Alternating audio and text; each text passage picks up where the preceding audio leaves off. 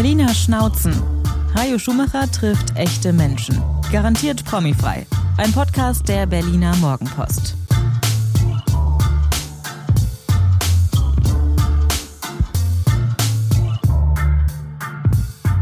Hallo und herzlich willkommen zu den Berliner Schnauzen, dem Podcast der Berliner Morgenpost. Was ich immer dazu sage, sozusagen als Beipackzettel. Erstens, promifrei. Das ist nicht böse gemeint, sondern äh, die Idee dahinter ist, wir hören mal Geschichten, die wir nicht schon hundertmal gehört haben. Zweitens, von Berlinern für Berliner. Und drittens, ähm, Schnauzen sind überhaupt nicht böse oder gemein gemeint, sondern äh, liebevoll als warm, weich, ehrlich, offen. Heute ist jemand da, der, ja, als Journalist muss man schon sagen, ein bisschen Traumjob hat, oder? Stell dich doch mal vor, bitte. Ja, hallo, ich bin Alex Dinger. Ich arbeite bei Berliner Morgenpost als Polizeireporter. Ähm, und ja, ich kann sagen, ich habe meinen Traumjob gefunden. Das ist ja wirklich so der Klassiker, ne? Polizeireporter. Der Ja. hat dann immer so ein bisschen so einen krummen Hut auf, einen Trenchcoat an, Block und tuschelt immer mit Polizisten. Ähm, ganz so ist es nicht, aber äh, so habe ich mir auch immer vorgestellt. Ähm, aber man kommt viel rum, also das kann man sagen. Also man kommt unheimlich viel rum in der Stadt, man lernt die Stadt mit anderen Augen kennen und man bekommt so ein bisschen Einblicke in so eine Welt, wo vielleicht der normale Berliner nicht jeden Tag mit zu tun hat. Und das Irre ist, du wohnst auch noch mitten im Brennpunkt Neukölln, Hermannstraße. Ach ja. Kurze Wege, oder? Immer wenn irgendwo eine Clanbude ausgehoben wird, bist du gleich da. Äh, ich sitze an der Quelle, richtig. Also Bist du auch deswegen dahin gezogen? Nee, bin ich nicht. Also mir gefällt Neukölln tatsächlich. Ähm, und äh, aber dass ich direkt an der Quelle sitze, ist natürlich positiv. Ich habe es nicht weit bis zum Hermannplatz, ich habe es nicht weit bis zur Sonderlee, Karl-Marx-Straße, Hermannstraße. Tempelhofer Flugfeld, äh, kommen wir sicherlich auch noch drauf zu sprechen. Ja. Ähm, Gab es ja vor äh, nicht allzu langer Zeit einen Mord an einem bekannten Intensivtäter. Ähm, da war ich relativ schnell dort. Ähm, so, das ist auf jeden Fall sozusagen für meinen Beruf von Vorteil. Wie, wie bist du auf die Idee gekommen? Bist du irgendwann eines Morgens als Junge aufgewacht und hast gesagt, ich will Polizeireporter werden? Äh, nee, tatsächlich nicht. Ähm, ich sag vielleicht mal ein, zwei Sätze, wie, Unbedingt. ich zu dem Beruf gekommen bin. Ähm, also ich habe Germanistik studiert ähm, und habe irgendwann äh, ein Musikfanzine gemacht. Ich habe über Musik geschrieben tatsächlich ähm, und bin Mhm. Welche, dann welche Art Musik? ähm, Elektronik, Indie-Musik, also alles, Mhm. was mir irgendwie gefallen hat. Und ich habe das Fanzine aber eigentlich nur gemacht, um umsonst auf Konzerte zu kommen. Ähm, Hat funktioniert? das hat funktioniert. Du ja. hast einen total prominenten Vorgänger, der das auch so gemacht Ja, hat. wer? Benjamin von Stuckrad-Barre. Ach, Hat, ja. Der hat damals auch, ich glaube, für irgendeine Musikzeitschrift geschrieben und nicht um zu schreiben oder Journalist Hm. zu werden, sondern um für Lau auf Konzerte zu kommen. Richtig, das war meine Motivation. So, ja, Super Idee. und dann bin ich zu einem Stadtmagazin gekommen in Chemnitz, wo ich studiert habe. Ähm, und das waren tatsächlich so meine ersten äh, Gehversuche beim Thema Journalismus. Ähm, und dann vom Stadtmagazin bin ich dann dort zur regionalen Tageszeitung, Freie Presse. Und dann habe ich wirklich, äh, man würde jetzt vielleicht sagen, Wald- und Wiesenjournalist. Ich habe über alles geschrieben, über was ich schreiben durfte auf Zeile. So habe mir da quasi Geld verdient. Und irgendwann ist Ach, du hast noch Zeilenhonorar ich habe noch. Zeilenhonorar Ich gekriegt. Das auch. war, ich habe angefangen mit 20 Cent die Zeile. Guck mal an, das kann ich deutlich unterbieten. Ich habe angefangen mit 10 Pfennig die Zeile. Oh, ja. Das war allerdings auch 1979. Okay, Das ja. war wahrscheinlich dann irgendwie 30 Jahre später. Das, äh, also ja, ich habe, äh, also bei mir, ich habe, ähm, ich bin seit 2008 ungefähr im Journalismus ähm, und äh, da habe ich eigentlich überhaupt noch nichts mit Polizeithemen am Hut gehabt und tatsächlich so das Metier gewechselt. Ich habe dann weniger über Kultur geschrieben. Äh, das äh, lag an meinem Chef damals. Er hat gesagt, du pass auf, ähm, wenn du wirklich über was schreiben willst, wo du sozusagen unabhängig bist, ähm, dann schreib über etwas, äh, was ähm, jetzt dich vielleicht nicht persönlich betrifft oder wo nicht dein Herz dranhängt. Ähm, Und äh, so bin ich dann wirklich zu Themen gekommen, wie jetzt zum Beispiel äh, Polizeigeschichten. Also ich bin weder irgendwie ein Polizeifan oder irgendwas, sondern ich bin da wirklich so reingekommen, weil es niemand anders gemacht hat und habe da wirklich dran Gefallen gefunden. So, Ich ja. finde das hm. einen total interessanten Hinweis von deinem Ja. damaligen Chef. Mach was, woran dein Herz nicht hängt. Ja. Das ist eigentlich ein ganz schlauer Tipp. Äh, absolut. Ja. Äh, ich, ich bilde mir ein, dass ich die Distanz habe. Also gerade Polizeireporter kommen wir bestimmt noch dazu, ja. darauf zu sprechen. Mir wird ja immer ein bisschen vorgeworfen, zu nah an der Polizei ja. zu sein. Und das ist halt sowas, was ich jetzt für mich persönlich ähm, völlig von mir weisen kann. Also, also weil in ich da, dir wohnt nicht ein heimlicher Innenminister nee, nee, oder Innensenator. Überhaupt nicht. Ich finde es tatsächlich einfach spannend, weil das äh, wirklich Parallelwelten sind, in die ich Einblick bekomme, wo ich auch sehr dankbar bin, wo es einfach Spaß macht, auch äh, zu recherchieren für mich jetzt. Ja. Wie viele, ich sag mal so klassische Polizeireporter wie dich gibt's in Berlin eigentlich? Mm, Noch muss man wahrscheinlich sagen. Da kann ich die erste Anekdote erzählen. Ähm, es gibt sozusagen klassischere, also wenn wir jetzt von den klassischen äh, Zeitungen reden, haben wir die Berliner Zeitung, da haben wir einen Tagesspiegel, da haben wir äh, die Morgenpost, haben wir die BZ. Mhm. So ähm, und äh, wenn man jetzt die äh, die BZ, äh, da ist der Axel Lier, also Grüße, ist dort der Polizeireporter beim bei, äh, Ihr bei, kennt euch auch alle, Wir, oder? wir kennen uns richtig. Ähm, bei Berliner Zeitung ist Andreas Kuppitz und bei der ähm, beim Tagesspiegel ist Alexander Fröhlich. Erstmal fangen alle vier mit A an. So, ähm, das kann kein Zufall das sein. Das kann kein Zufall. Erste Verschwörungstheorie. Das erste Verschwörungstheorie. ich heiße auch Ajo. Ich was, und ähm, jetzt äh, bei meinem weiteren Werdegang, ich war dann auch in Magdeburg bei der Magdeburger Volksstimme und das Witzige ist, äh, Axel Lier von der BZ, der kommt auch aus Magdeburg, war auch bei der Volksstimme und der Andreas Kuppitz von der Berliner Zeitung, der war ganz früher, er kommt auch aus Magdeburg und hat auch sozusagen den Volksstimme-Bezug und ähm, Das ist der nächste Teil unserer Verschwörung. Ach, richtig, richtig. Kommen alle aus Magdeburg, ach, fangen alle mit A Richtig, an. richtig. Kann ja. kein Zufall Ja, sein. kann kein Zufall sein, aber es ist ganz witzig, also das haben wir dann irgendwann ja. mal festgestellt und es verbindet natürlich in irgendeiner Art und Weise. Aber ihr seid Kollegen hm. und Konkurrenten. Richtig, so, also. Du willst schon was eher absolut, haben als die anderen. Absolut, absolut. Und seid ihr dann sportlich und sagen, boah, jetzt hat der Dinger mal wieder uns was weggeschnappt? Äh, das ist, also man. Gratulieren die dir dann auch? Äh, also wenn es gute Geschichten sind, dann ist man schon so fair und sagt untereinander, Mensch, äh, geile Geschichte. Ähm, aber es kommt auch sehr häufig vor, dass ich früh die Konkurrenz aufschlage und mich ärgere, weil die eine Geschichte haben, die ich nicht habe. Ähm, oder eine Geschichte, die besser recherchiert ist oder ja. wirklich eine Exklusivgeschichte. Und ich meine, das ist ja der Ansporn, sag ich mal, ist jeden Journalisten ähm, schon gute Geschichten zu machen. Und das ist und definitiv als erster, ne? als erster Exklusiv richtig, genau. Ist da richtig. gilt noch ja, was. Ja, Internet absolut. hin oder her, das absolut. ist richtig klassisch ja. Tageszeitung. Ja. Dafür lieben wir die Tageszeitung ja. Absolut, ja.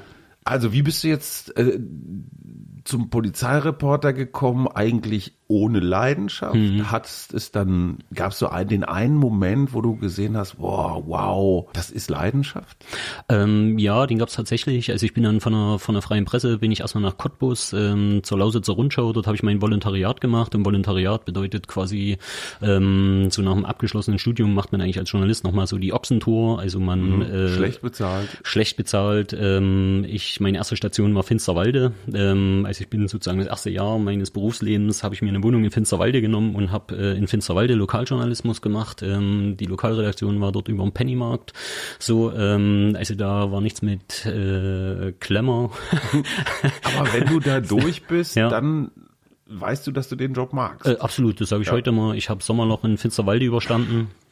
Und also mich, mich schockt nichts mehr. So, mhm. also wenn die Zeitung noch weiß ist, ähm, 16 Uhr, ich schreibe die voll. Das ja. ist kein Problem. Ich kenne ja. das ja auch. Ich komme ja. von der Münsterschen Zeitung, ja. habe das ja genauso gemacht als Schüler und Student für hm. Zeilengeld und äh, genau im Sommer, ne? Was ja. machen wir schon wieder? Freibäder geht absolut, nicht, ne? Absolut. Und dann fängst du an, die Friedhöfe abzutelefonieren. Ja, Tierheim. Habt ihr irgendwas ja. Tierheim, genau. Und es, irgendwas immer, ist immer. immer. Irgendwas ja, ist immer. Das, also, Super. also dort war das dann teilweise tatsächlich so und es erdet auch in gewisser Weise ein Stück. Also haben Leute teilweise ihren Wochenendeinkauf gemacht, erst im mhm. Pennymarkt mhm. und sind dann mit den vollen Einkaufstüten quasi eine Etage höher gekommen mhm. und standen dann in der Redaktion und haben dir Themenvorschläge gemacht. So, ja. Und dann. Und wie viele gute waren dabei? Äh, ach, das sind schon gute dabei, aber es ist sehr, also ja. wenn es Kritik gibt, dann ist die sehr direkt. Ja. So, ja. Ähm, und dann muss man zuhören. Also man das kommt auch man Leserblattbindung. Richtig, das ne? nennt man Leserblattbindung und äh, man ist sehr schnell sehr drin in den Themen. So, ja. Dort habe ich halt meine Ausbilderin Simone Wendler, ähm, die habe ich da kennengelernt, die hat mich so ein bisschen unter ihre Fittiche genommen und mit der habe ich so tatsächlich meine ersten Seite drei Geschichten gemacht. Und dort habe ich Blut geleckt. Und also das, das muss man den Hörern vielleicht einmal erklären. Ja. Seite drei ist so die klassische Reportageseite. Richtig, die richtig. man als ein Autor komplett vollschreiben darf. Genau, also richtig. man hat mal richtig, ja. so, und man will damit ja dann immer einen Gischpreis gewinnen, ne? Oder einen Reporterpreis oder sowas. Äh, das ist so das, der Traum. Das ist der Traum, aber am Anfang hatte ich erstmal Schiss, also diese Seite halt voll zu kriegen. Und Ja. ich kann mich noch genau dran erinnern, wo ich meine erste äh, Seite geschrieben habe. Das war auch kein spektakuläres Thema. Da ging es um ein Tuning-Treffen am äh, äh, Lausitz-Ring. ähm, ich sollte einfach mal hinfahren, Wochenende und halt mal gucken, wer hängt da so ab, ein paar Leute treffen. Das sind ja auch teilweise triffst du ja da auch skurrile Leute. So, Ja, klar. Äh, Und gerade die Tuner-Szene ist ja auch eine sehr eigene Szene. Und dann ähm, war ich dort, sollte eine Seite 3 schreiben, war auch super motiviert, habe das aufgeschrieben, habe die in die Korrektur gegeben und habe die erstmal sozusagen mit mehr Rot als Schwarz zurückgekriegt, weil es war halt doch nicht so, wie man sich vorgestellt hatte. Und es sind dann so diese ersten Gehversuche Ja. Äh, als Journalist, wo man dann mitkriegt, also gerade in der Ausbildung, oh Mensch, meine Fresse, ich muss echt noch eine ganze Menge Ja. lernen. So, Ja. ja. ähm, Da darf ich als der Ältere Hm. einmal den extrem weisen Satz loswerden. Jede vergrützte Geschichte hat hunderttausendmal mehr. Lernenergie Ja. als die, für die die alle auf die Schulter klopfen. Ja. Die Geschichten, die ich wirklich richtig ordentlich versemmelt habe, Hm. die, kenn, die kann ich dir heute fast noch aus dem Gedächtnis vorlesen. Die ganzen anderen, die mal irgendwie gut angekommen sind, sind alle weg. Das tut so weh, ne? Wenn Absolut. So, wenn so viel Rot Absolut. an der Geschichte ist. Das ist wie so ein Chirurg, der dir mit dem Messer Ja. in den Rücken sticht. und man zweifelt erstmal am Anfang. ob Boah, das, ja. ich krieg's nie hin. ja, und Gott, bin ich richtig. doof. Ja. Wobei manche von den Älteren das auch ganz gerne machen, so als Ja. erzieherische Maßnahme. Jetzt Ja. wollen wir dem Jungschen erstmal erstmal zeigen, wo der Hammer hängt. Ne? Ja. Gut, aber auch da muss man durch. Wie Ja. bist du dann zur Morgenpost gekommen? Bist du weggekauft worden? Nee, also ich bin dann von der Lausitzer Rundschau Cottbus, äh, habe ich mich tatsächlich wegbeworben. Äh, da war eine Stelle ausgeschrieben ähm, in Magdeburg bei der Volksstimme äh, als Lokalreporter in Magdeburg und äh, das war dann, da war ich dann drei Jahre bei der Lausitzer Rundschau und da habe ich mir gedacht, das ist jetzt einfach der Moment, äh, Kennst um, du jetzt die Lausitz? richtig, ähm, jetzt nochmal was Neues und dann bin ich dann nach Magdeburg gekommen. Und das war meine klassische, eigentlich erste so Polizeireporterstelle. Also habe ich eigentlich fast nur Polizeigeschichten gemacht in Magdeburg. Und äh, dort war ich dann drei Jahre und dann nach drei Jahren habe ich mich tatsächlich sozusagen wegbeworben, also aktiv. Ähm, und die äh, Morgenpost hatte eine Stelle ausgeschrieben und dann war ich hier zum Vorstellungsgespräch und das hat eigentlich gut geklappt. Also wir haben uns verstanden. Gibt's in Magdeburg Kriminalität? Äh, gibt's aber ähm, anders als hier. Also kommen wir vielleicht auch noch drauf zu So, sprechen. wird man Fahrrad geklaut oder? So, ja, so oder eine Einbruchserie Okay. oder sowas und das ist dann noch klein Aufmacher, was bei hier vielleicht eine Meldung ist, wenn Ja, überhaupt, ja, ja, äh, ist dann Gibt's Clans in Magdeburg? Äh, mittlerweile ja, gibt's. Hm. Also läuft doch gerade ein äh, großer Gerichtsprozess gegen den Paten von Magdeburg. Nein, ähm, ja. der Pate von, das klingt wie Richtig. eine Netflix-Serie. Richtig, ähm, also ich stecke jetzt nicht ganz so drin in dem Thema, dass ich da jetzt ins Detail gehen kann, aber Hm. äh, auf jeden Fall haben die auch äh, äh, zu tun, ja. Und jetzt stelle ich mir das so vor, kommt ein junger Reporter aus Magdeburg nach Berlin. Ist ja nicht so, dass diese Stadt jetzt auf dich gewartet hätte. Nee, auf jeden Fall. So. Und du musst unfassbar viele Menschen kennen. Das ist ja nun das Wesen des Polizeireporters. Richtig, ja. ne? Vom Innensenator bis hin zum, zum Schutzmann auf der Straße, Richtig, dann noch ein paar ja. Staatsanwälte idealerweise. Wie geht das? Muss da jeden am Bier trinken gehen? Äh, man muss das eine oder andere Bier, den einen oder anderen Kaffee trinken, aber das tatsächlich, da hatte ich auch Schiss, so, wo ich hergekommen bin. Ich hatte wirklich Respekt davor, weil A, starke Konkurrenz, gute, gute Reporter, ähm, und gerade wenn man jetzt zum Beispiel die BZ, die eine sehr starke Polizeiredaktion haben, die fast jeden Tag Exklusivgeschichten haben und dann kommst du hierher und bist sozusagen der Neue. So, kennst niemanden, hast keine Telefonnummer und dann fängst du erstmal an und wie, wie ist es? Also ganz klassisch, ich habe tatsächlich angerufen, ich habe bei der Polizei angerufen, habe gesagt, ich bin der Neue, ich würde gerne mal vorbeikommen. Ich habe bei der Feuerwehr angerufen, ich habe bei der Staatsanwaltschaft angerufen. Was haben die gesagt? Die gesagt, kommen Sie vorbei. Und Ach bin so. ich vorbei. Und, Also offene Arme. Äh, genau, richtig. Also erstmal Hallo gesagt, Hände geschüttelt und ich sag mal, das ist so die erste Welle, will ich das mal nennen. Also man lernt dann so die Pressesprecher kennen, Ja. so, ja. Ähm, und ich sag mal, das ist ja so ein Einstieg. Man will ja auch erstmal, man muss ja erstmal verstehen, wie, wie läuft das, so, ja, wo, allein, wo, wo ist die Polizei, ja, wo sitzt der Innensenator, wo ist die Feuerwehr, was für Ausschüsse Ja, gibt's, klar, so, klar. ja. Und dann so die zweite Welle ist dann so, dass du dich mal vorstellst, so bei den ganzen innenpolitischen Sprechern der Parteien, dass du da mal Hallo sagst, so.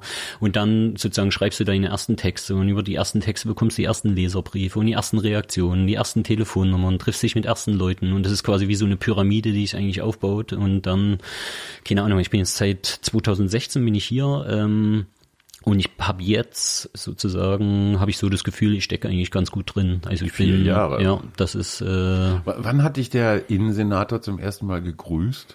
Wie ähm, lange warst du hier? Da kann ich mich ehrlich gesagt nicht mehr so richtig dran Also erinnern. dauert sowas drei Monate oder drei Jahre? ich würde sagen, ein halbes Jahr, dreiviertel Jahr. Naja, komm. Das, ja, mh, aber ich sag mal, ich hatte, die, als, wo ich hergekommen bin, gab es ja den äh, äh, Anschlag am Breitscheidplatz Ja. und das war sozusagen für mich so der Sprung ins kalte Wasser eigentlich. Also ich war Da dann halt, da war ich ganz neu und das ging halt dann gleich los. Es war direkt vor der Tür Ja, ähm, klar. und diese ganze Berichterstattung, die danach kam mit Anis Amri und ähm, mit der Fusilet-Moschee und mit dem Unterstützernetzwerk und, Und Nordrhein-Westfalen. richtig und, ja, ja. Da, das ist so ein Sprung ins kalte Wasser. Aber das ist aber Ja. ein, ein sehr großes, sehr Ja. kaltes Wasser, Ja, in das so. du da reingeworfen Ja. wurdest. auch, sag ich mal, Kollegen hat man, also zum Beispiel mein Kollege Ulrich Kretzer, den sicherlich auch äh, Leute, die sich sozusagen mit Der kommt auch noch dran. der, genau, der, also natürlich macht man dann viel gemeinsam, Ja. unterstützt sich und, ähm, und so kommt man halt rein. Also das ist halt wirklich auch ein ganz wichtiger Punkt, gute, gute Kollegen und die habe ich. Also ich äh, kann sagen, ich habe nur nette Kollegen. Das ist extrem wichtig, so in unserer Branche. So, dass man äh, miteinander spricht und ähm, keine Beißreflexe hat. Und so, sich keine Informationen vorenthält. Richtig, So, ich ja, weiß mehr als richtig. du oder Kein sowas, ne? Herrschaftswissen, sondern Ja, ja. halt wirklich Nicht ganz, ja. nicht ganz unüblich in ja, Redaktion. absolut, absolut, ja. Ähm, Breitscheidplatz. Hm. Äh, hattest du das Gefühl so, gerade aus Magdeburg hier, das ist eine Nummer zu groß, das kann ich nicht. Jetzt gleich irgendwie, ich sag mal, internationale Hm. Tragweite dieses Attentats. Mm, Hast nee, du so, so Selbstzweifel gekriegt? So? Nee, Selbstzweifel eigentlich nicht. Ähm, also ich hatte unglaublichen Respekt, aber wie gesagt, also durch die Kollegen, äh, Ja. also wenn man wirklich im Verbund agiert, äh, also wenn man nicht alleine ist, dann das nimmt unheimlich viel Druck von Ja. den Schultern, weil ich sag mal, wie ist es denn, man man man kommt irgendwann nicht weiter, man hat eine Telefonnummer nicht oder so und dann fragt Ja. man halt einfach einen Kollegen und sagt dann hier, du sag mal, kennst du da jemanden und dann äh, Läuft's. dann läuft das eigentlich schon. Also ich kann mich an den Abend noch ziemlich sehr genau erinnern. Also ich hatte mit einem Kollegen Dienst, ähm, und es war ein sehr ruhiger Tag und äh, sozusagen die Zeitung, die war äh, vollgeschrieben. Wir waren fertig mit unseren Geschichten. Was macht man dann? Man guckt sozusagen abends noch äh, Abendschau, ähm, ob da irgendein Thema ist, was man verpennt hat, was man vielleicht noch machen müsste. Man guckt die Frühausgaben der Konkurrenz an, was die alles so haben. Und dann trifft man eine Entscheidung, gehe ich nach Hause oder gehe ich nicht nach Hause. So und, und da war es halt so kurz vor um acht haben wir gesagt, okay, wir gehen so, ja, weil es war wirklich extrem ruhig. Einen Kollegen noch verabschiedet und äh, ich setze mich in die U-Bahn äh, und äh, sehe, merke noch in der U-Bahn, da war ich Höhe Wittenbergplatz, dass mein Handy die ganze Zeit brummt. So, ja. Und dann bin ich ausgestiegen, äh, Chef ist dran, hat gesagt, äh, aussteigen, umsteigen, zurückkommen. So, ja. Und dann, ich habe schon gesehen, Wittenbergplatz äh, Ja, und äh, in die Redaktion an dem Tag haben wir es früh um fünf gearbeitet. Ja. So, ja. Also das war schon echt da, heftig. Ich kann mich da auch dran erinnern. Wenn du dir jetzt mit vier Jahren Berlin-Erfahrung die kriminelle Szene anguckst, wir reden, zumindest mal ich als, als Morgenpostleser habe den Eindruck, wir lesen, reden im Wesentlichen über Clans und wir reden über den Girlie. Beziehungsweise noch ein bisschen mehr Drogenhandel. Bildet das in etwa die Realität ab? Ist das das, was diese Stadt umtreibt? Das ist eine gute Frage, weil man muss ja auch immer wieder selbst hinterfragen. Also klar, Clan-Kriminalität ist sozusagen ein, ein großes Thema, das auch wirklich ein Problem ist. Aber es gibt natürlich noch ganz, ganz viele andere Themen. Und was ich immer mitkriege, ist äh, so alte Lokalreporter, Schule.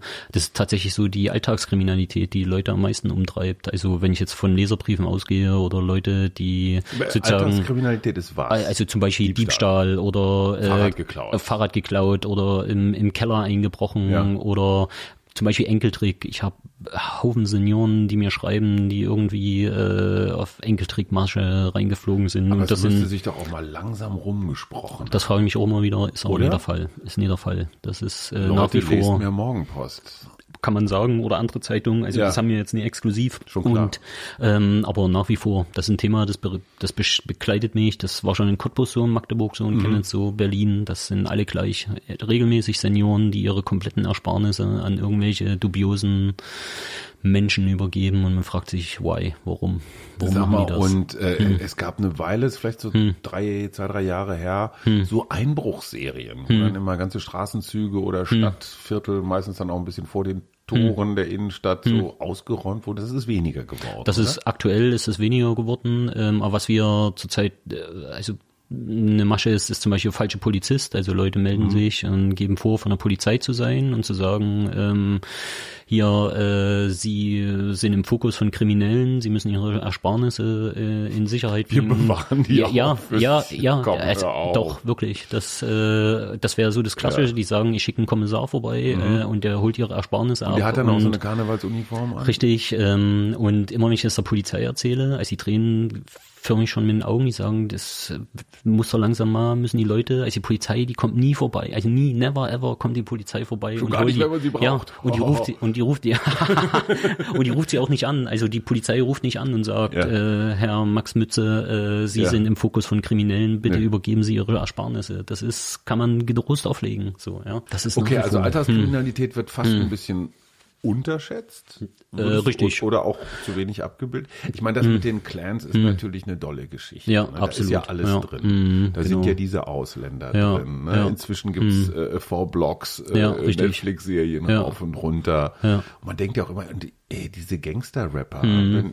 meine beiden Söhne sind so ein bisschen in dem Alter, es wird ja auch total glorifiziert. Mhm. Absolut, Ne? Dicke ja. Mhm. Autos, Scheiß auf die Polizei und den Staat, äh, ein Frauenbild, Mhm. was ich auch etwas überholt finde, erstmal ein Pfund Koks auf die Kühlerhaube und, und, und. Das, das macht mich richtig wuschig. Mhm. Unsere Kinder kriegen da einfach so ein Weltbild um die Ohren gehauen als cool, was einfach nur kriminell und, sorry, scheiße ist. Mhm, absolut. Also das geht mir tatsächlich auch so. Also ich bin jetzt als Privat bin ich auch total musikbegeistert und ich äh, höre gerne Musik und ich kenne mich auch aus mit, mit Hip-Hop und Rap-Musik und ich weiß auch, woher das kommt und sozusagen weiß, dass es auch natürlich eine soziale Komponente hat und ähm, äh, aber tatsächlich diese, ähm, also irgend, irgendwann war ja Rap auch mal politisch, Ja, ja, sozusagen, ja. Und aber wenn es nur noch darum geht, das Koks auf den Tisch zu packen, äh, äh, ähm, dann knapp bekleidete Frauen tanzen Ja. irgendwie an Stangen und äh, es geht nur noch äh, um das schnelle Geld. Das ist halt tatsächlich auch ein Business, ähm, was ziemlich verdorben ist. So, Ja. ja. Und wenn man weiß, wer hinter den äh, Rappern teilweise steht, Bei, ähm, bei Bushido wissen wir das. Genau, Kann man richtig. Den Verein wechseln. äh, kann man den Verein wechseln, sich einen neuen Rücken besorgen. Das ist tatsächlich sowas, wo auch in gewisser Weise eine gesellschaftliche Debatte ähm, sozusagen fehlt. Also sozusagen berechtigterweise geht natürlich durch die Gesellschaft, geht ein Aufschrei nach dem anderen, wenn es darum geht, um Gleichberechtigung, ja, Mhm. um, um was ich, äh, Antirassismus, Antisexismus, also diese ganzen Ja. Themen, die extrem wichtig sind. Und ich habe manchmal das Gefühl, dann gibt es so ein, so Themenkomplex und das ist ganz explizit, ist es zum Beispiel Rapmusik, wenn ich Mhm. mir da manche Videos angucke, äh, wo ich denke, das ist Sexismus pur. Absolut. So, ja. Und, ähm, äh, und äh, Gewaltverherrlichung pur und keinen interessiert's. Und So. Drogenkonsum pur. Drogenkonsum plus pur, Handel. ja, und, Ja. Äh, und das sage ich mir so, meine Fresse, ey, das ist äh, Inklusive der Autos, Ja. die auf dem Kudamm dann Absolut, noch ein Rennen fahren. absolut. So So, komisch, ne? Und das ist halt, äh, und das, da finde ich auch äh, sozusagen auch die Rap-Szene an sich, das ist echt eine Debatte, die die noch führen müssen, weil das ist sehr weit weg von dem, von, von wahnsinnig viel Geld mit dem Scheiß. du verdienst wenn du viel. dir die Klicks anguckst. Ja. Mhm. Und es sind ja, Entschuldigung, ich würde jetzt insbesondere unseren Mhm. kleineren Sohn jetzt nicht unbedingt als, als sozialen Brennpunkt Mhm. bezeichnen. Also der lebt relativ behütet auf. Und dieses Grenzüberschreitende, Mhm. dieses ich, ich höre da was, von dem ich weiß, dass meine Eltern Mhm. es ganz mies finden, das hatten wir natürlich früher auch. Ne? Mein Ja, Vater absolut. hat immer von, von Hippie-Musik Ja. oder schlimmer noch darf man gar Ja. nicht mehr sagen, von Negermusik gesprochen, was ich ja ausdrücklich in Anführungsstriche, ne? Aber das waren ja alles ungewaschene Gammler, die da auf Stromgitarren. Ja. Das hat unsere Eltern genauso aufgeregt. Nirvana, Anfang der 90er, so Absolut. diese ganze No Future äh, oder Generation sozusagen, absolut, ja. Das, aber wie gesagt, das war ja auch so eine, so eine, so eine, so ein Aufbegehren, so eine politische Komponente, Ja, aber was, was ja eher so ein ja. bisschen links. ein Ne? bisschen, ein bisschen Antikapitalistisch, antikapitalistisch, ja. so, aber Kurt Cobain hat sich halt hingestellt und hat gesagt, äh, hier ist das. Koks, hier ist die alte, hier Nee. ist mein teures Auto äh, und ich ficke, wen ich will, so, ja. Ja, ja, und So. Hm. er hat, er hat, er hat bestenfalls mal irgendwie einen Joint oder so konsumiert. Absolut, Das ja. ist vielleicht eine gute Überleitung. Ja. Der Girlie. Ja, jeden, den ich kenne, der, Hm. es gibt ja keine Berliner, ne? Du, du, du bist aus Chemnitz, ich bin aus Münster Ja. äh, und wir sind zugezogen. Richtig, Nicht, genau, ich bin- anständigen ja, ja, genau, Berliner ja. gehört. Wenn du Besuch Ja. Hm. bekommst aus deiner Heimat, dann wollen die immer alle Girlie gucken. Weil das finden die total spannend. Die sagen, Ja. das kann doch nicht sein. Es gibt, glaube ich, keine Grünanlage, die weltweit prominenter absolut, ist. absolut. Und zwar Ja. bei jungen Rucksacktouristen, die sich da ihr Zeug kaufen, bis hin zu angewiderten Eltern, die erwarten, dass da mindestens mal geschossen wird, wenn sie, wenn sie vorbeikommen. Ja. Wenn du Innensenator wärst, wie Ja. würdest du den Girlie, was würdest du tun?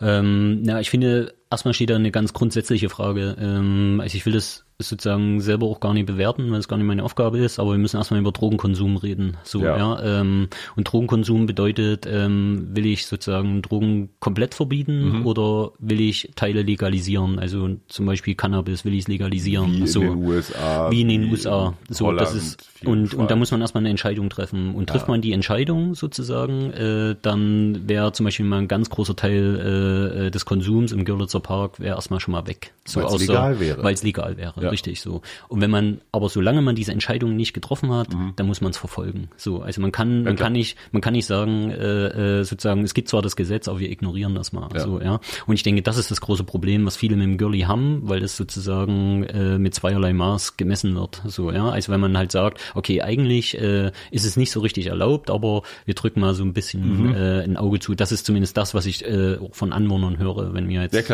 so klassisch Lokalreportage machen und Leute fragen, stört sie das eigentlich? So, ähm, das wäre erstmal Punkt eins. Lass uns ganz kurz Ja. Bekenntnis. Ja. Ich bin für Cannabisfreigabe aus Ja. folgendem Grund. Hm. weil du entziehst äh, dunklen Strukturen erstmal sehr, sehr viel Geld. Hm. Ja, also man würde Clans oder wen auch immer nicht länger unterstützen. Hm. Die Qualität der Ware wäre staatlich geprüft.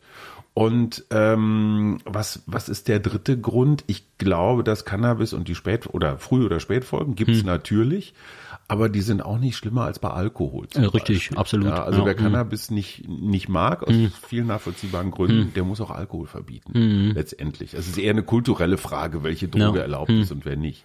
Bist du für Freigabe? Also Also kontrollierte ich jetzt Freigabe? als, also Du privat, also als Bürger, privat, als Alexander? Bürger, ich wäre auch für eine Freigabe. So, Ja. ja. Also das äh, müsste ich mich entscheiden, dann wäre das, äh, weil ich denke, äh, das wäre der einzige gangbare Weg. So, Und in ja. Holland ist der Konsum zurückgegangen nach Richtig, der Freigabe. ja. In den USA Ja. freuen sich die Bundesstaaten, dass sie unfassbare Steuereinnahmen. Hm. dazu haben.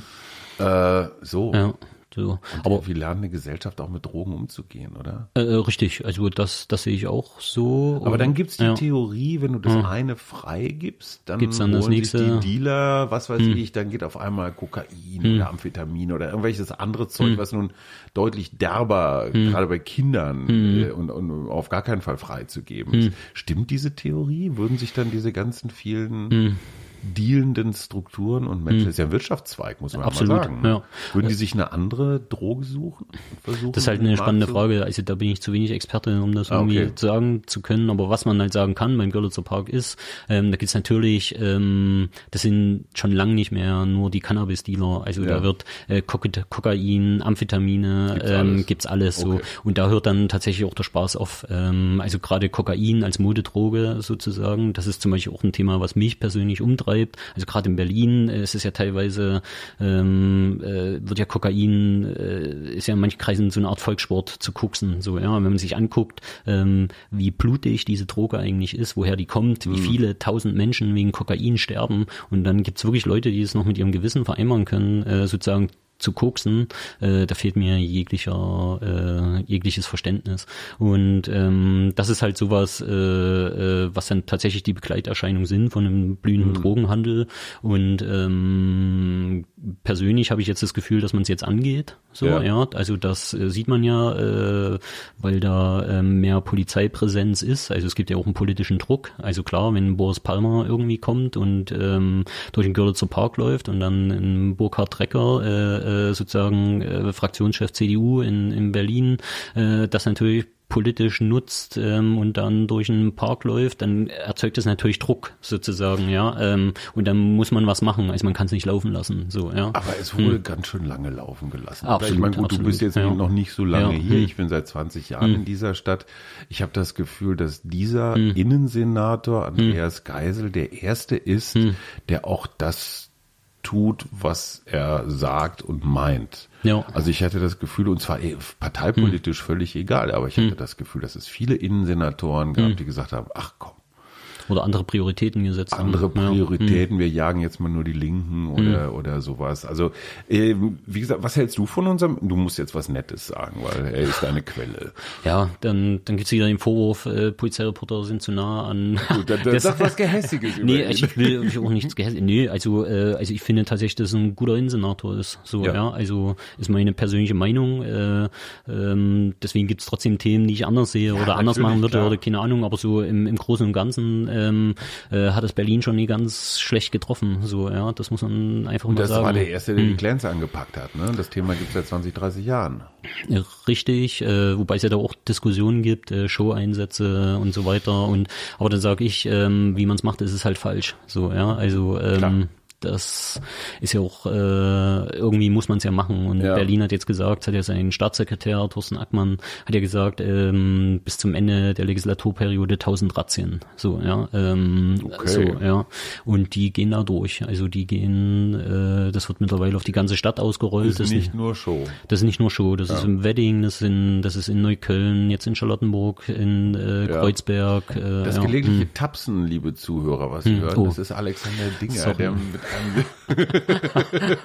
Ja. mit einer sehr Ja. engagierten Hand seine Ja. ohnehin schon starken Worte auch noch unterstreicht. Das kann ich nicht rausschneiden. Das müssen Sie einfach als Lokalkolorit äh, jugendlicher, jugendliche Ungeduld abbuchen. Also lassen wir uns noch mal kurz zum Girlie kommen. Wir geben das Cannabis frei, Ja. ziehen damit vielen Dealern und ihren Hinterleuten die Geschäftsgrundlage.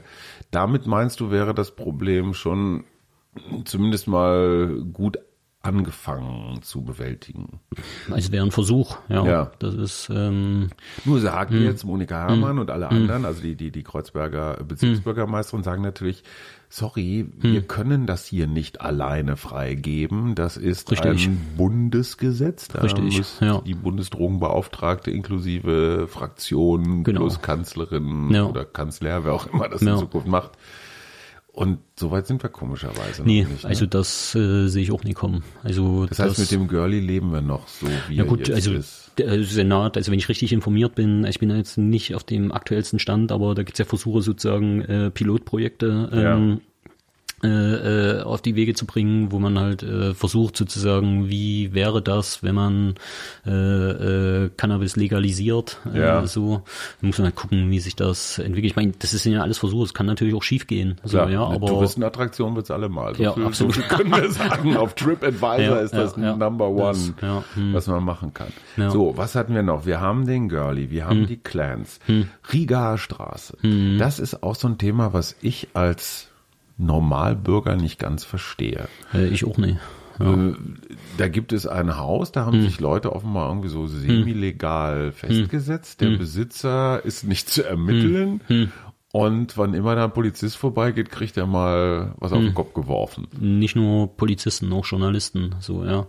Und es ist auch ein Thema, was ähm, ich war jetzt auch schon mehrfach dabei beim 1. Mai oder bei irgendwelchen Demozügen und ähm, man läuft damit vorbei, man guckt sich das an, man ist neutraler Beobachter, äh, man schreibt Reportagen, man versucht mit Leuten ins Gespräch zu kommen, mit Anwohnern und so weiter und das ist schon nie feierlich. Also wir haben wirklich Anwohner, wir haben uns mit Anwohnern getroffen, die werden richtig bedroht, so, die werden richtig bedroht, ähm, äh, weil sie mit der Polizei sprechen oder weil sie ähm, äh, man müsste jetzt ausholen, also es gab vor, es gab äh, sozusagen eine Körperverletzung an der Rigaer Straße, ähm, äh, da wurde die Polizei gerufen, ähm, die Körperverletzung hat jemand begangen, der in der Rigaer Straße wohnt ähm, und äh, als dann sozusagen die Polizei kam, haben die, die die Polizei gerufen haben, später Post bekommen und gesagt, äh, ihr redet nicht mit dem Bullen. So, ja, wir wissen, wo ihr wohnt. Also die schüchtern da so die richtig, ganze wird eingeschüchtert, ein. so, ja. Ähm, und zwei Kollegen von mir ist tatsächlich passiert äh, für eine Reportage,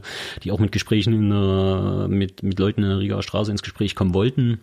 Ähm, die sind dann bedroht worden, also an der Rigaer Straße. Also denen sind die Ausweise abgenommen worden, ja, die sind abfotografiert worden und da ist gesagt worden, wenn wir irgendwo was lesen, äh, dann äh, wir wissen, Wo dein Haus wohnt. wir, wir wissen, wo ihr wohnt. Und Ja. wenn man dann weiß, die Kollegen, die haben Familie, die haben Kinder. Ja, klar. Ähm, Kein das Spaß. ist, das ist schon feierlich. Und ähm, das ist halt sowas, äh, wenn ich sozusagen auch die Signale so aus der linken Szene, also man ist ja natürlich dann auch vernetzt, äh, als die nervt das selber teilweise. Mhm. Also so die linke Szene, die dann halt sagt, meine Fresse, das Kann ist, man sagen, ja. wer das ist? Sind das jetzt irgendwelche Berliner Zahnarztkinder oder ist das die internationale das Revolution, die sich da... Also ich habe das Gefühl, ähm, dass äh, da auch der Gesprächsfaden völlig ab, also sozusagen für mich als Journalist ist halt natürlich immer, ich versuche mal an Leute ranzukommen. Ja, klar. Ich, ich klopfe irgendwo an Türen und sage Guten Tag. also du hast jetzt auch keine Handynummer aus der nee, von nee, also, ja, ähm, so also bei bei einer Demo bin ich tatsächlich einfach mal hingegangen und ja. ich habe da mit ein paar Leuten geredet, so ja, ähm, also es geht schon, dass man ab und zu so Leute trifft, aber wenn man dann sagt, woher man kommt, Berliner Morgenpost natürlich auch die böse Feindpresse, ja, so klar. war früher mal bei Springer, ähm, das macht alles nicht einfacher, so ja und ähm, letztes Jahr war ich auch bei einer bei einer Demo mit dabei, die zog durch Berlin und zog dann an der Rieger Straße vorbei und da war es dann auch schon richtig heftig. Also mhm. flogen dann auch Steine und Polizisten durch die Stadt gejagt und ähm, und das dann halt auch schon so Szenen, wo man dann seine Kamera runterpackt. Also wo man auch, äh, wenn man mhm. als Journalist erkannt wird, da geht's zur Sache. So, ja. Und, ähm, und warum nimmt der Geisel jetzt nicht alle Wannen, die er hat und steckt mhm. alle SEK-Jungs, die er hat, einmal ein und morgens um fünf mhm. wird da mal ich weiß, es, ist, es klingt undemokratisch, mhm. aber äh, mhm. wieso lässt sich dieses Nest nicht befrieden mhm. oder verändern? Das, ich meine, das ist ja, das ist ja eine, das ist eine gute Frage. Ähm, also daran ist ja schon sein Vorgänger, Herr Hinkel, gescheitert. Ja. Ähm, ihm hat man ja so ein bisschen vorgeworfen, dass er nur ein Thema kennt und das sind Linksextremisten. Äh, und ähm, andere Themen hat er vernachlässigt, wie zum Beispiel Clankriminalität oder wie zum Beispiel Rechtsextremismus, wo ich auch noch drauf zu sprechen kommen in ja. Köln. Ähm, ähm, und er hat quasi nur äh, die Riga-Straße, nur die äh, linke Szene äh, da gehabt. Ähm, und äh, ehrlich gesagt, ich weiß nicht, ich persönlich weiß auch nicht, wie man diesen kurdischen Knoten durchschlagen kann. Also mhm. der Plan jetzt von der Innenverwaltung ist ja sozusagen, dieses Haus zu kaufen, mhm, genau. eventuell, und so das zu befrieden, dass mhm. das Haus dann sozusagen äh, Berlin gehört und dass die Leute Mietverträge kriegen und dann, dass sie dann letztendlich Modell Hafenstraße. Richtig, ne? genau. In Hamburg war so, es ja auch richtig. so umkämpfte Häuser. Genau. Irgendwann hat die ja. Stadt gesagt, hm. komm Leute, hör, hm. lass uns mit dem Quatsch aufhören. Ja. Und äh, das scheitert momentan noch daran, dass man eigentlich gar nicht so richtig weiß, wer ist jetzt eigentlich der Besitzer äh, des Hauses, der Besitzer wiederum, der in über Deutschland, in Deutschland, wo dann, jedes Haus im Katasteramt richtig, ich weiß richtig. nicht wo erfasst ist. Ja, genau. Ähm, und der Besitzer kommuniziert da über bin ich ja mal kurz für Enteignung, muss ich das sagen, oder? ja, also, Kevin also das Kühnert übernehmen Sie. Ja, äh, richtig. Also es ist tatsächlich sowas als als normal, als Otto Normalbürger so. Ja, also man fragt sich dann so meine Fresse, man bezahlt hier irgendwie äh, äh, Steuern, man hat einen Mietvertrag, man hat einen Arbeitsvertrag, alles ist irgendwie nachvollziehbar und dann gibt's dann irgendwie so ein so ein so ein da gibt's sowas in Berlin und plötzlich weiß keiner mehr, wer ist da jetzt zuständig, wem gehört das und ja. Entrichten. Und das will ich, also ich sage, die haben alle Schiss, das Thema anzufassen. So, ja. Also das Aha. ist halt typisch linke Wählerklientel, auch in Friedrichshain-Kreuzberg, so, ja. Du meinst Rot-Rot-Grün ist da so ein bisschen. Absolut, die haben, die haben Angst, vorsichtig. das Thema, die haben Angst, die haben Schiss, das Thema anzufassen, weil die wissen, äh, da knallt's. So, ja, als wenn die da rangehen, dann knallt's. So, ja. kann, du kannst eine ja. Wahl mit der Riga Straße verlieren? Die, ich glaube schon, sagen? dass die unheimliches Mobilisierungspotenzial haben. Okay. Also wenn, gerade wenn dann der 1. Mai wieder vor der Tür steht, ich ja. sag mal, ähm, der sich ja deutlich beruhigt der hat. sich deutlich beruhigt hat, aber äh, ich meine, das braucht ja immer nur so ein Momentum, sage ich mal, ja. Und jetzt stell dir vor, irgendwie kurz vorm 1. Mai, also zum Beispiel dieses Jahr haben wir ja den Fall, es gibt ja noch andere Hausprojekte in Berlin, wie zum Beispiel die Liebigstraße, ähm, da läuft ja auch aktuell ein Gerichtsprozess mhm. ähm, und den haben die äh, terminiert, die Entscheidung auf den 30. April so, ja, mhm. ähm, aktuell. Klar. Und jetzt muss man Schlau. sich nur mal vorstellen, am ja. 30. April fällt in irgendeiner Art ein Gerichtsurteil, was sozusagen zur Folge hat, dass die Liebigstraße endgültig, äh, da ist hier Halligalli in da der Walpurgisnacht. Der 1. Mai ja, absolut. neuen Treibstoff kriegt. Absolut. Und das ist natürlich sowas, was man immer mitdenken muss. So, ja. Du hast ja auch viel mit Polizisten hm. zu tun. Hm. Was was mich wirklich wundert und wovor hm. ich durchaus Respekt habe, hm. Polizist in Berlin zu sein, das hm. braucht schon echt ein dickes Fell. No. Also hm. ich war ein paar Mal auf so Dienststellen und hm. das Gefühl, eine Zeitreise in die 80er hm. Jahre zu machen. Äh, klar, die, wir kennen das Schießstandthema, hm. wir kennen das Ausrüstungsthema, hm. wir hören davon, wie die angegangen, hm. gespuckt, beleidigt, sonst hm. wie was werden. Ich finde es ehrlich gesagt auch entwürdigend, wenn hm. zwei Polizeibeamte hm. aus so einem ranzigen Corsa klettern. Ich finde, die Polizei braucht anständige Autos. Ja, also wenn ich, wenn ich irgendeinem so kleinen Bengel äh, mit einem Corsa vorfahre, ja, sorry, aber da ist schon mal die halbe Autorität oder noch ja, mehr weg, oder? Was sind das für meistens ja Männer, aber auch eine hm. ganze Reihe Frauen, hm. die in Berlin Polizisten sind? Die müssen doch echt schmerzfrei hm. sein, oder?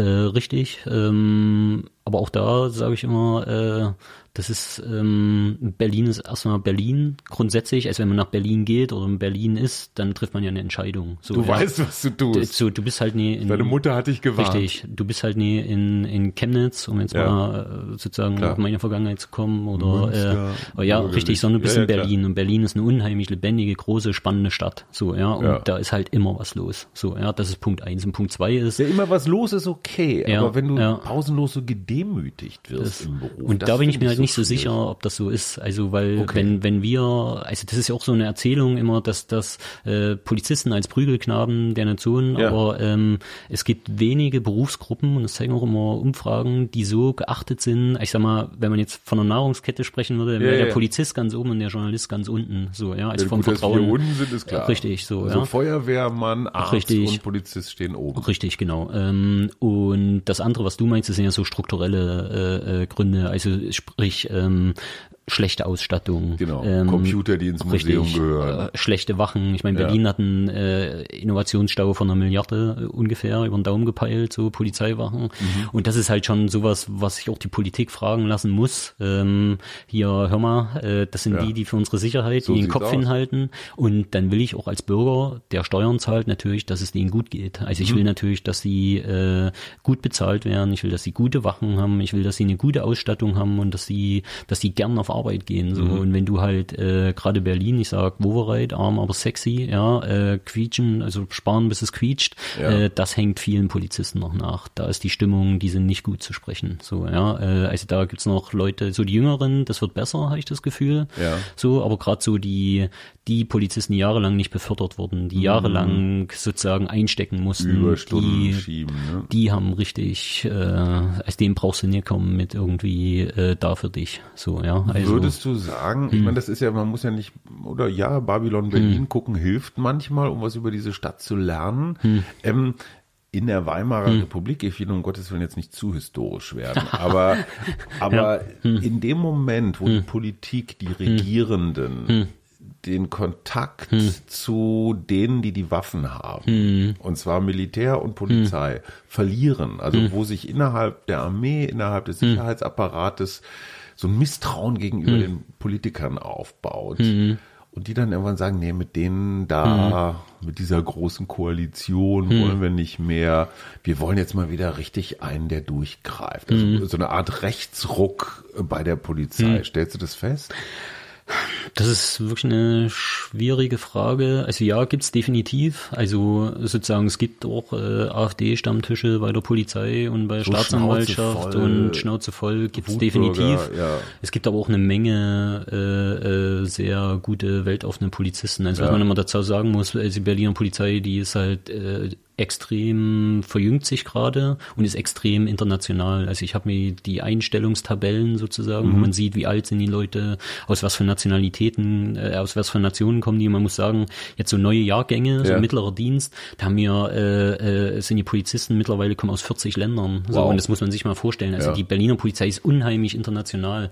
Und äh, zum Beispiel so ein Erlebnis, was ich mal hatte, wo ich halt auch wirklich, das sind so Momente, wo ich sage, ich bin stolz auf meine mhm. Polizei, ich bin stolz mhm. auch auf, äh, auf die Stadt ähm, bin ich mit der U8 gefahren, ja. äh, Cottbuser Tor und ähm, da war unten äh, ein Polizeieinsatz. Äh, es waren äh, vier Polizisten ähm, äh, zwei Männer, zwei Frauen. Also das erstmal Punkt eins. Also Mhm. Ja. das ist bei weitem kein reiner Männerberuf mehr. So ja. Äh, und Punkt zwei ist Ich bin äh, ein bisschen verliebt in Polizisten. Was? so ein altes Wunschbild von mir. Aber gut, das ist mal ein kleiner Abgrund.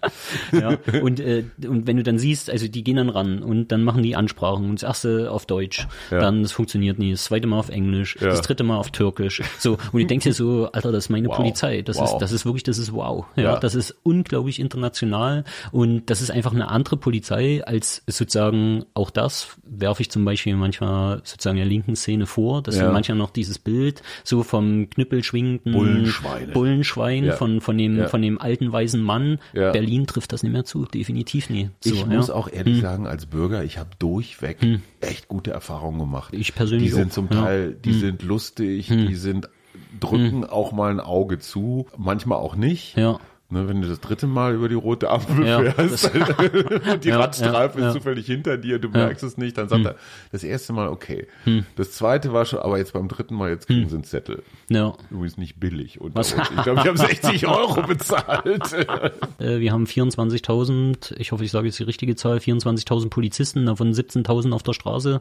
Äh, natürlich gibt's da auch äh, Rechte, definitiv. Klar. So, ja. Aber jetzt von einem ausgeprägten Netzwerk, äh, also glaube ich persönlich nicht so, ja. Ja. Aber man muss halt genau hinschauen, äh, wenn halt, äh, also auch in Berlin gab's mehrere Fälle äh, sozusagen, wo Polizisten, die klar rechtsextrem sind, äh, aufgeflogen sind. So, Ja. ja. Und da braucht man auch als Behörde nichts schönreden. Also da muss man halt draufhauen. So, Gut, ja. Hm. aber die Tatsache, dass sie auffliegen und dass sie, das heißt ja auch, dass die Sicherungssysteme Jein, jein. Also da sind funktionieren. noch mal wieder gut, dass es Journalisten gibt. Ja, So, weil ja die gut, aber halt was- Journalisten ja, gehören zu so. den Sicherungssystemen. Ja, richtig, ich. ja, ja, Ne? genau, richtig, ja, ja, absolut. Du sagtest gerade, Rechtsextremismus ist ein Thema in Berlin. Hm. Ja, ich großes den, Thema. Ich habe Hm. den Eindruck, in anderen Teilen der Republik, bei weitem nicht nur im Osten, Hm. ist es deutlich schlimmer. Ich finde Berlin relativ unrechts.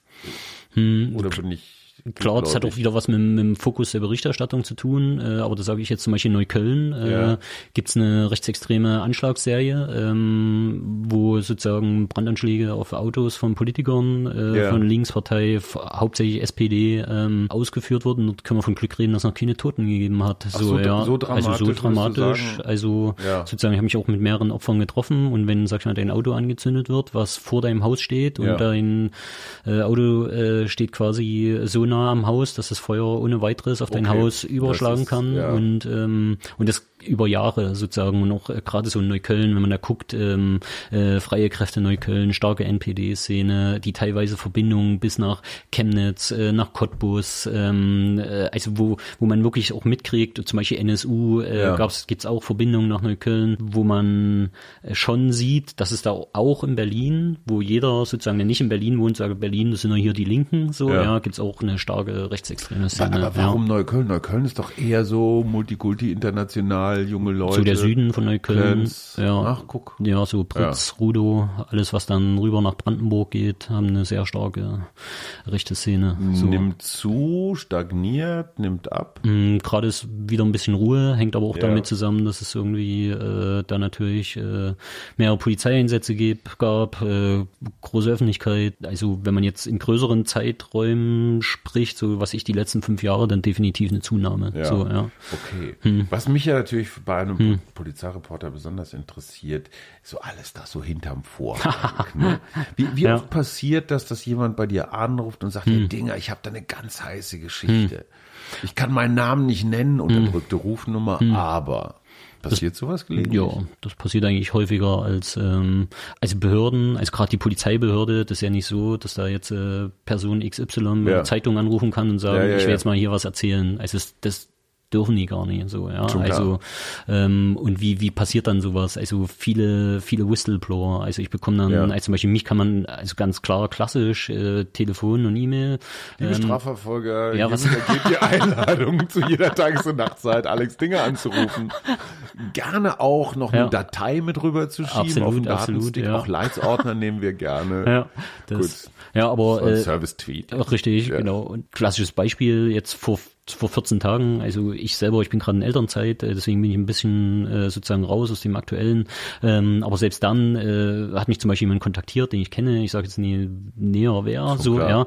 Und er sagt, äh, hier du, die sind übrigens beim Zoll eingebrochen, so, ja. Ach, äh, diese Nummer. Diese Nummer. Und das Ja. ist halt sowas, was mich Und als wie schon viel? Fünf Millionen Zigaretten? äh, 5,2 Millionen Zigarette, eine Tonne Shisha-Tabak. So. Und ich oder? meine, das muss man sich auf der Zunge zergehen lassen. Also die machen monatelang, werden hier Razzien gemacht Ja. und dann wird du jedes sammelst jeden Krümel. ja, für, jedes, zusammen. für jedes Krümel wird eine Pressemitteilung rausgegeben und dann, dann brechen Leute beim Hauptzollamt ein, ja, und klauen die ganze Es Scheiße ist wieder. leider, so, es ja. ist leider schon fast wieder lustig. Ja, so, oder? und, aber da gibt's dann- Wahrscheinlich genau die gleichen Jungs, denen man es weggenommen hat. Richtig, Zeug so, wieder, so oder? also man, man weiß nicht, wer es war, so Ja. ähm, Ermittlungen laufen. Aber das ist dann sowas, da gibt's dann natürlich keine Pressemitteilung und sozusagen ähm, Das ist auch leider richtig Und so eine peinlich. Tipps bekommt man dann, Ja. ja. weil das natürlich Leute nervt, weil Leute halt sagen, du, wir arbeiten hier ein Jahr, Ja. wir ermitteln, wir Klar. machen Razzien und die Politik lässt sich feiern und dann wird sozusagen ist sowas auf der anderen Seite möglich. Ja. Und da kommen dann die Medien ins Spiel, weil dann, sag ich mal, nehme ich als nerviger Lokalreporter Ja. mein Telefon in die Hand und dann gehe ich sozusagen den Verantwortlichen auf den Sack. So, Ja.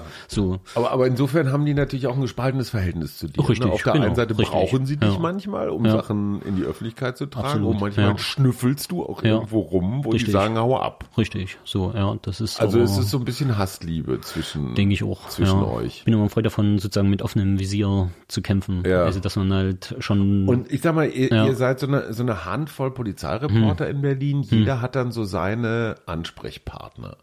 Ja, es gibt teilweise Überschneidungen. Ja. Also, sozusagen jetzt, äh, ich sag mal, jetzt ein Whistleblower, der irgendwas in die Öffentlichkeit Ja. bringen will, also gebe ich mich keine Illusionen hin. Der redet genauso mit äh, der BZ oder Berliner Zeitung oder Der ruft dann Tagesspiegel. alle an und sagt nicht, oh, der Dinger ist der netteste oder mit dem habe ich so viel Bier mal getrunken. Oder Also es gibt schon so exklusive Geschichten, also es gibt's immer wieder, aber dafür ist die Medienlandschaft einfach zu bunt. Wenn Ja. ich die Geschichte nicht mache, macht die jemand anders. So, ja. Was war Das- dein größter Coup, deine größte Enthüllung, dein Hm. persönliches Watergate, das du enthüllt hast? so eine richtige Enthüllung, also so eine Geschichte, die, die mir, Ja, die so Deutschland, ach, die weltweit, Weltweit. hier- die CNN direkt in die Abendnachrichten genommen hat. jetzt so aus der jüngeren Vergangenheit war äh, zum Beispiel das mit dem Mord im Tiergarten, Ja. so, ja, ähm, das sind dann aber auch so kleinere Geschichten, die dann aber bundesweit schnell an, an Drive bekommen, wo es halt darum ging, äh, äh, dass der der Tatverdächtige ist ja ein Russe, ja, Ja. Ähm, und äh, wo ja sozusagen die Vermutung im Raum steht, dass sozusagen der Kreml dahinter steckt. Mhm. Ähm, und ich habe dann auch über fünf Ecken sozusagen, äh, man wusste nie, wo der Russe ist, wo der jetzt eigentlich untergebracht ist, ja, Ja. schon in Karlsruhe oder was weiß ich. Ähm, äh, sagte mir dann einer, hier übrigens euer Russe, der ist nicht mehr in Moabit, sondern der ist in Tegel. So, es ging jetzt erstmal relativ unspannend, aber dann frage ich mich als Polizeireporter, warum ist der Russe jetzt in Tegel, weil Untersuchungshaft ist eigentlich in Moabit. Ja. So, und dann fängt man an nachzufragen und dann bekommt man halt mit, die haben den halt verlegt, weil die echt Angst haben, äh, dass er im Knast umgebracht wird. So, Oh. ja. Und was dann halt schon wieder so eine so eine Geschichte sozusagen Epstein.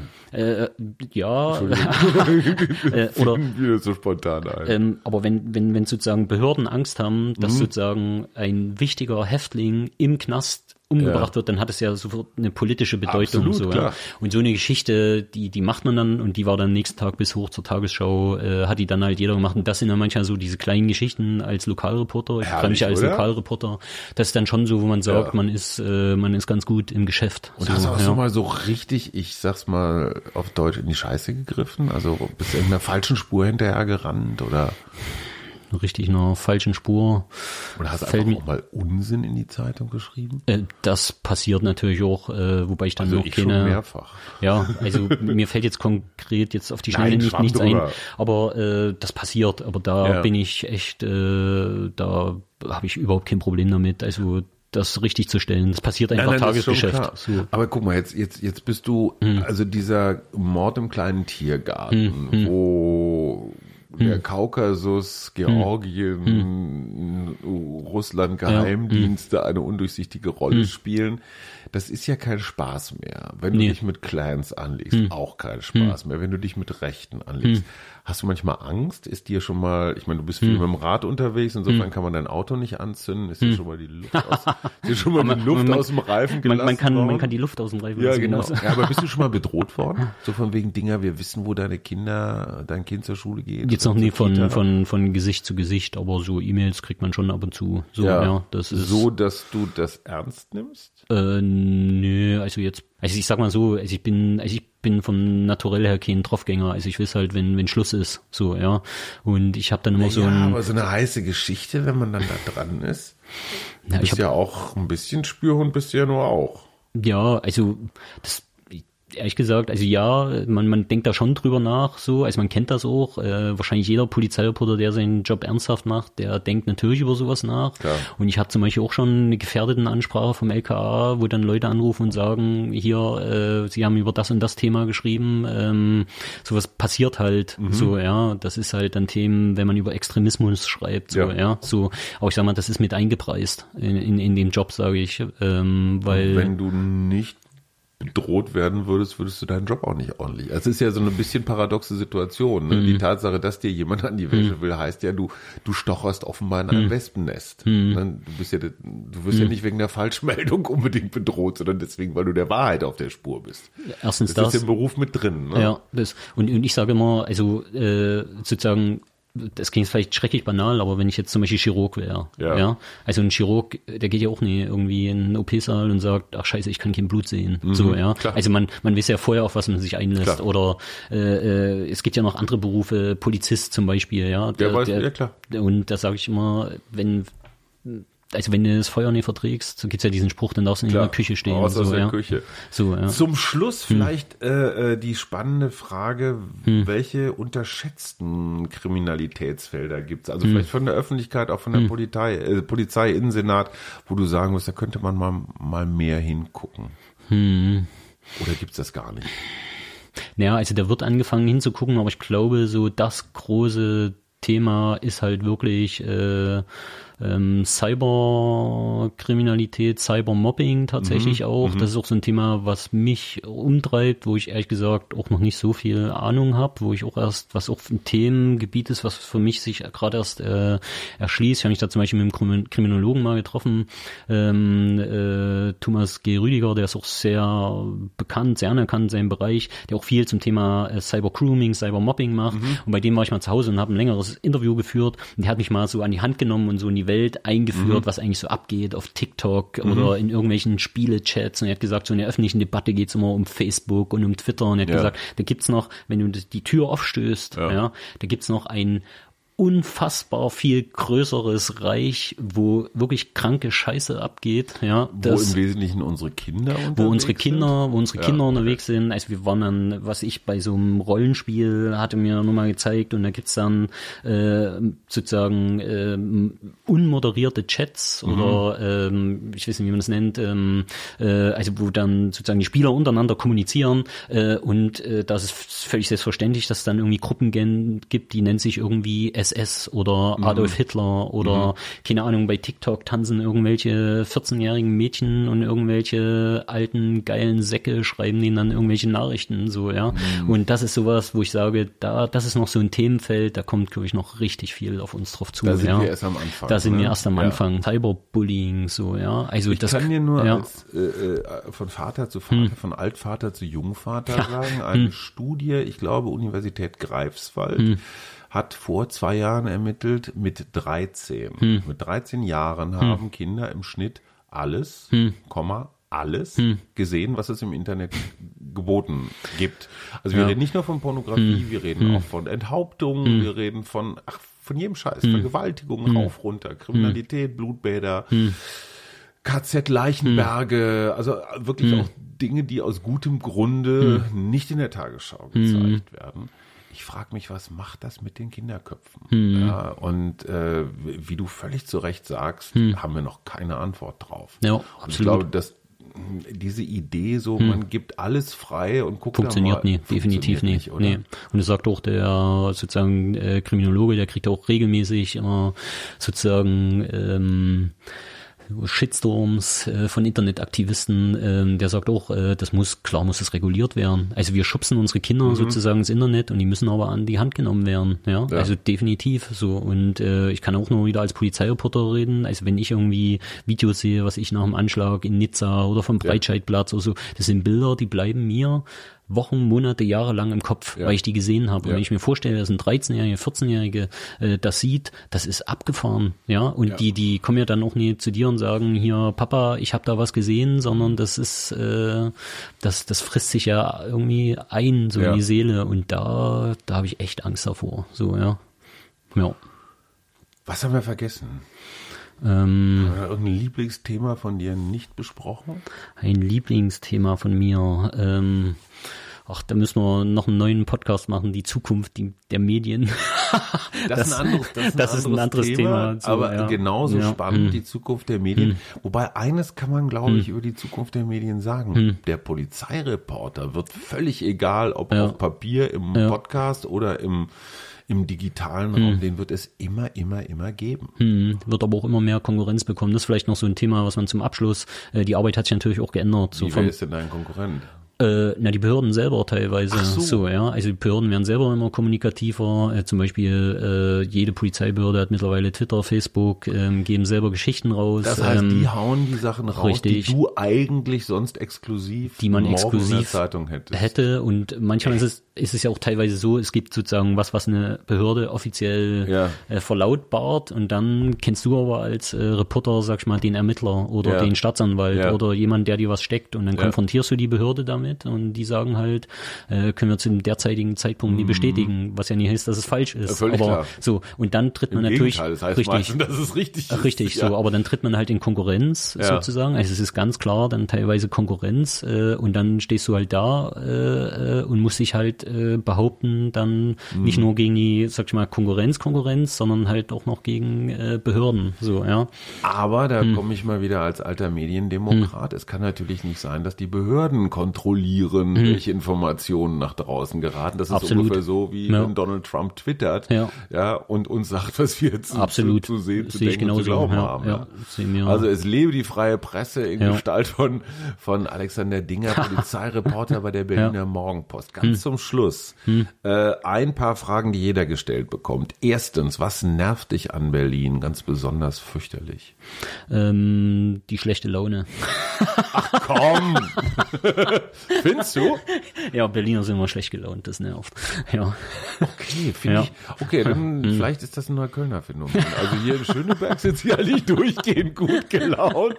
Okay, was, was liebst du an Berlin? Was, was findest du toll? Äh, Berlin ist eine unglaublich bunte und äh, weltoffene Stadt. Ich weiß, das beißt sich ein bisschen mit dem schlecht gelaunt, aber Egal, das, Berlin ist auch widersprüchlich. ja, ist widersprüchlich genau. Also ich gehe gerne auf Konzerte. Ich kann Ja. jeden Tag zu einem anderen Konzert gehen. Das, Berlin hat so eine geile Snackkultur. Hier gibt so viele geile Restaurants. Wohl wahr. Und, ja, absolut. Dafür liebe ich Berlin. Wenn du König von Berlin wärst, Hm. einen Tag lang leider nur, du dürftest irgendeine Entscheidung treffen, was Hm. würdest du verfügen? Ich würde verfügen äh, freie Currywurst für alle. Sehr gut. Ja. Der, du willst regierender Bürgermeister werden. Bürgermeister. Man merkt schon, der Wahlkampf hat angefangen. Und ganz zum Ah. Schluss, Currywurst ist eine gute Überleitung. Hm. Jeder Podcast-Gast ähm, empfiehlt seine Lieblingskneipe, Restaurant, Biergarten, Club, Bar, was auch immer. Hm. Ähm, Muss das Artemis sein bei Polizeireporter, oder? Recherche. Nee, also ich mag tatsächlich in Charlottenburg äh, den Diener. Äh, das ist so meine, das Ja. ist meine Berlin-Kneipe, so Ja. direkt da hinten beim Savini-Platz. Äh, Tatsaal.